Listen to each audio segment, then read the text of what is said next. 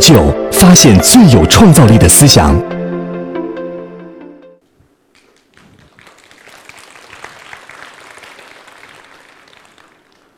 呃，我是在上海住了快十年，然后我在做的东西，其实可能大家平时并不容易接触到，但是我觉得如果大家对美术馆感兴趣的话，呃，其实我现在也有展展览在西岸的美术馆有展出。呃，我今天想讲的一个题目叫“更实用更无用”，我觉得大家可能对这个题目会比较这个不不不理解。我觉得通过我对我作品的展开，我觉得大家可能最终会理理解我为什么会提出叫“更实用更无用”。呃，很有意思的是，其实我今年在上半年完成了一个我很重要的展展览，这个展览叫“电子遗留物”。然后这个展览其实呃。用很多件作品去描述了一个，呃，真的是被消费后的一种网络的状态吧。我觉得可能也可以叫做废墟。我想通过这些作品，呃，来描述一下我作为艺术家到底怎么想。我们在这个时代，呃，我们的一种个人的一种处境。然后在呃，在这个系列之之后，还有另外两件作品，然后更多的可以去展开这个话题。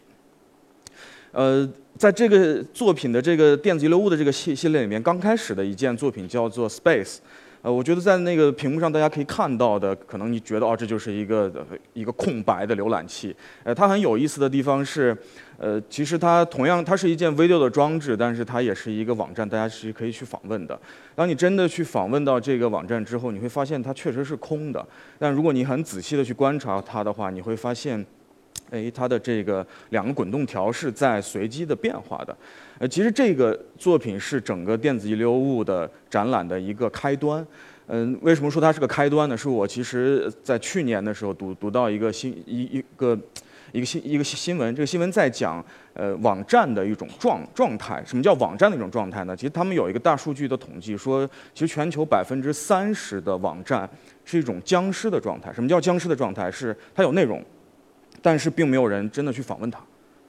然后它甚至有些网站是可能已经搁置有十几年，但是它并没有因为它的服务器的问题或者因为网络完网络的问题而关闭，它是一直存在的。所以我当我读到这个东西之后，我在想，其实，呃，这个是个非常有趣的现象，我觉得它应该作为一个呃展览的话题被提出来。所以我在这个系列里面，我先做的是这个叫做。无用的网网站，或者或者叫网站死去的时候，它是什么样的一种状况？然后我用的一种方式是更抽象的方法，呃，这个方法就是，呃，我们只对滚动条做一个控制，但是它在一个空白的页面里，它其实是用一种呃抽象的方法去归归类了一个大的现象。然后下面的一件作品，我觉得其实稍微有点年纪的那个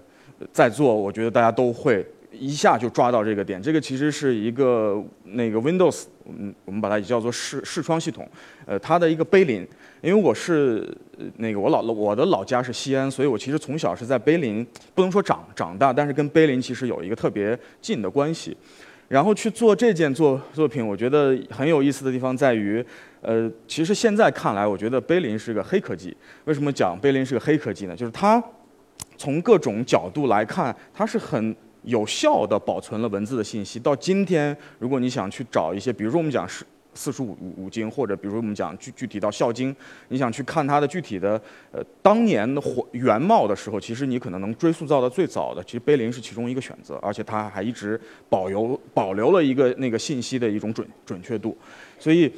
做这个视窗的碑林，我觉得大家的第一反应是 OK，你在纪念一个那个 Windows 的这个 UI 的这些细节。呃，其实这个作品的呃做它的过过程是我们其实研研究了 Windows 从八四年的 Beta 版到二零零零年的这个这个这样一个跨度，差不多有这样的十几年的这样一个过程。我们把它的所有的呃，UI 的细节重新做了一个整合，这个里面其实并不是每一块上是个单独的 UI，它可能是，呃，八四年跟九九年混合在一起的，用一种做碑的方法，用一种碑林的概念重重新把它提出来。但是同同样，当它成为碑，其实从另外一个角度，这个也也是我们已经遗忘的，或者说已经消费过的东西，就是我们现在其实很少能再看到这样的 UI 的设计再出现。但是大家其实换一种思路去想，这个 UI 的设计其实引导了今天所有的我们看到的用用户界面的这些细节，包括你在用 i iPhone 不不管还是你在用安卓的系系统，其实它的 UI 的你要追根溯源，它的这个来源很多都是来自于那个我们现在看到这个杯的这些细节。呃，所以这件作品可能更更想讲的是，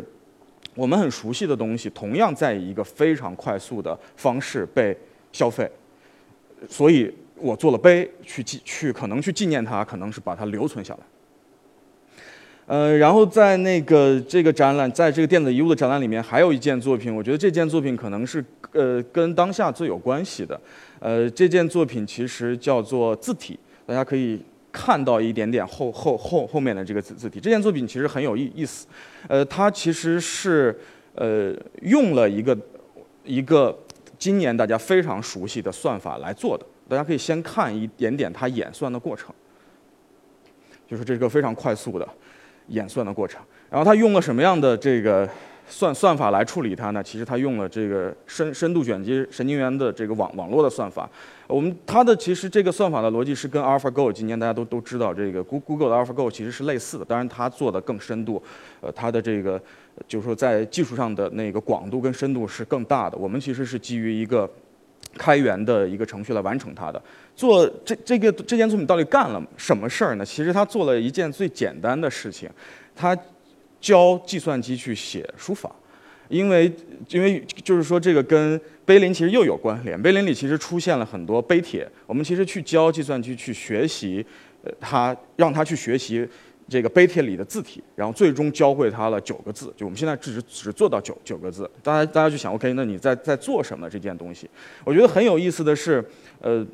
在这么一个巨大的消费的时代，其实我们在赋予很多东西含义的时候。有有的时候是不自觉的，所以这件作品其实想跟大家讲说，有些事儿我们不用想的理所当然。你觉得 OK，我教了计算机去写这些字体，它就，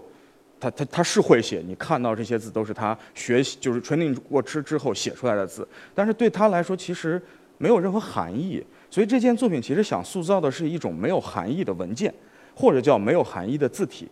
如果我们教一个人去学，或者通过人的这种。理解，我们去学习一个字，我们永远都是在不停的赋予它含含义，这是我们的一种本性。但我们在跟机器交流的时候，它的所谓的高效，它的所谓的，呃，这这就是我们理解的它，其实有的时候是一种理所当然，而且更多的时候，这种理所当然是在一种商业的消费下的。宣导中形成的，所以我做它其实可能是有一种小的反讽的意意味，就是你大家看到了九个字，大家甚至可以从一个开源的网站上下到程序去把这个字体拿到，但是我可能对我个人而言，我觉得我塑造的是一种无含义，这种无含义是跟我们对商业上的所有对现在的事物的形成的这种理所当然的一种反抗。呃，在这个电子遗留物的最后一件作品呢，我觉得可能是最难用语言描述的一件，叫邮件迷航，英文叫 email track。其实它的概念来自于 Star Trek。呃，我觉得大部分人应该都看过 Star Trek，这真的是一个很红的 IP。嗯，这件作品其实到底具体做了什么呢？其实我们一直就是这个展览其实一直在讲的这个。呃，遗留物的概念，其实我我特别想讨论一下这个 e 这个 email 的系统，它有没有可能也跟人没有关联之后，它存它以一种不管是僵尸还是有一种我们没有办法用语言描述的方式存在。但是大家其实都清楚，email 这个系统非常难去做这这件事儿，原因是它是一个很流行的。如果大家是工工作的，其实 email 是你生活中一个几乎是一个必需品，你可能每天都在接触它。所以怎么去做它呢？我们想了一个，呃，很有意思的，也是一个浪漫的方法。呃，我们其实呃用了一个美国人口普查的开放的数据去随机生成一个 email，生成完这个 email 之后，我们发一封信给他。大家可以看到，这是这封信的内容。就如果大家有幸被随机到，我觉得你真的是很幸幸运的收到这封信。他收到这封信的，就我们发给他这封信的时候，我们就知道他是否收收到。所以在这个一在我们的系统里呢，我们就会有两两种状态，一种就是他收到了，一种是没有收到。当我们还原回现场之后，大家可以刚才前面的图大家会会看到，就它会有黑黑色的 email 跟灰色的，黑色就是他收到的状态，灰灰色的就是他这个邮邮箱可能是不存在的，或或者说大家被退信了。我们用这样的方式去绘制了一个我叫做一一电子邮件的星图，然后做完这件事儿之后，我们为什么说它呈现了一种 email？可能被遗忘的状况，就是我觉得我们可能做了更像一个 e email 系统的温度计。就当这个系统是不断的在工作的，当我们发现灰色占多的时候，证明这个系统在走向衰衰衰弱，因为这个随机的。呃，范围是就是我们生成的随机的数数据是很大的，但是另外一方面，如果它是一直处在一种黑色的，看到大部分邮邮邮件都是黑色的话，其实我觉得这个 email 系统还是很蓬勃的，用了这样一种方法来描述它。但是做它的呃更根本的原因是在于，我想真的提出，就是说我们其实很熟悉的一些日常里的我们称作电子物的东西，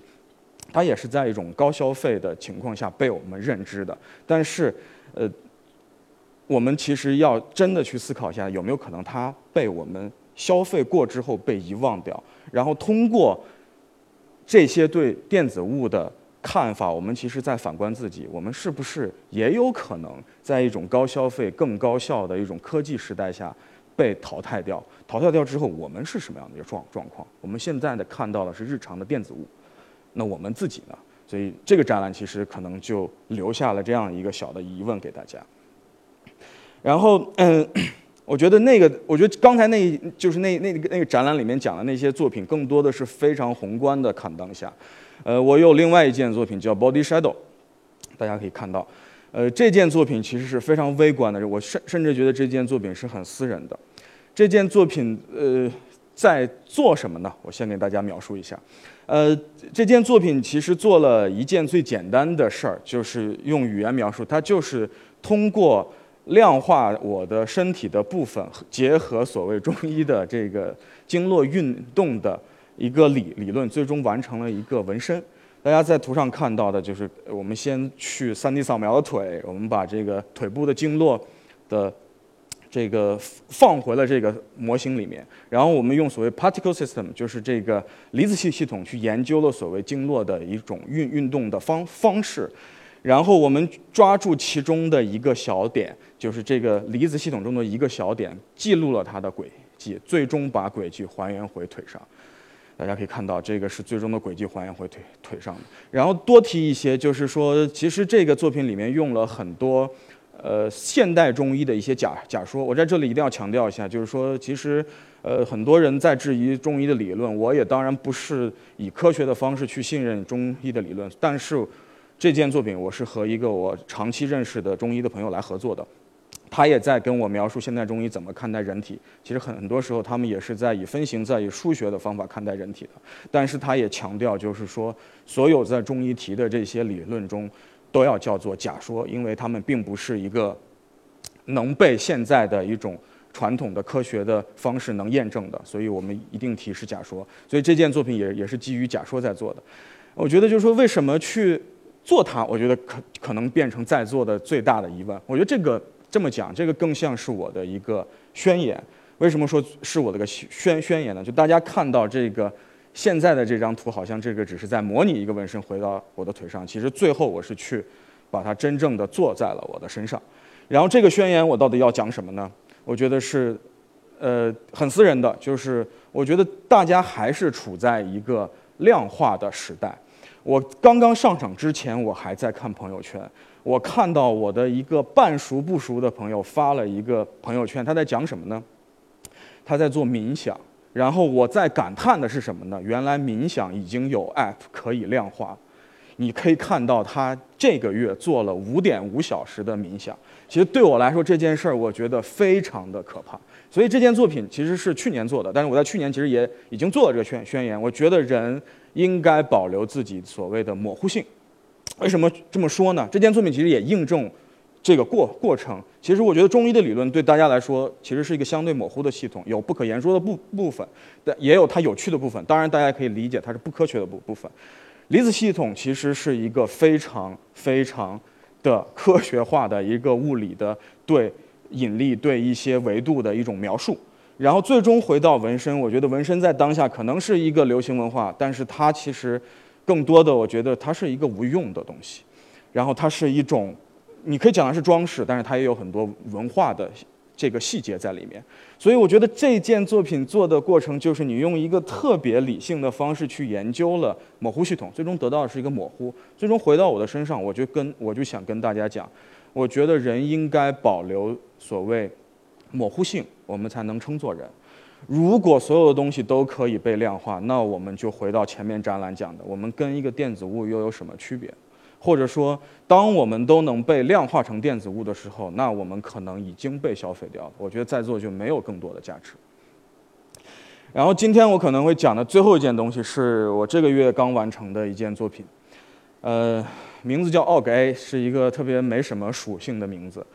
然后他做了一件什么事儿呢？可能是回应了一下今年，呃，我特别想讲的一个话题，也是可能呃拉回我们今天的我今天讲的这个主题更实用更无用。呃，我觉得今天包括这场活动，其实好像都是在一种所谓内容创业下发生的。呃，但是我觉得就是说，呃，我觉得内容创业对我来说是一个特特别。就是不成立的话题，就跟这件作品一样。这件作品做了一件什么事儿呢？这件作品做了一件最简单的事儿，我去收集了一个中国的互联网的门户网站，从九九年到二零一六年。然后，因为我有做 UI 跟 UE 的经验，就是用用用户界面跟用户体验的这个界面，这个这个经验，所以我把它还原回了所谓线框图。然后将它做在一个叫油透的材料上，重新放进了这个展厅里面。这是个很小的呃一个项目空间，我们把它放了回去。但你会发现它特别的这个适合放进去。怎么讲叫特别适合放进去？原因是你大家知道这是从九一九九九年到二零一六年这么大一个跨度，但是当它放放进去之后，变成这个所谓线框图，大家能看到这个线框图变回线框图之后，它特别的统一。按我之前做 UI 跟 UE 的经验，其实我会觉得 这件事在说明什么？说明我们其实对内容的消费，或者说内容被我们在不断的消费中，在对互联网不断的去发掘跟改变阅读方式的这种过程中，它没有本质的变化。所谓没有本质的变化，是其实我们消费的这个内容的区块是很相似的。原因是我们在做 UI 的时候，其实大大家都知道，UI 的这个设计是用内容驱动的。怎么什么样的内容决定了我们用什么样的用户界面来呈现它？你当然会发现你电脑上的界面跟手机上不一样，原因是它呈现的信息的内容不大一样。但是回到这个网网站，它的高度统一，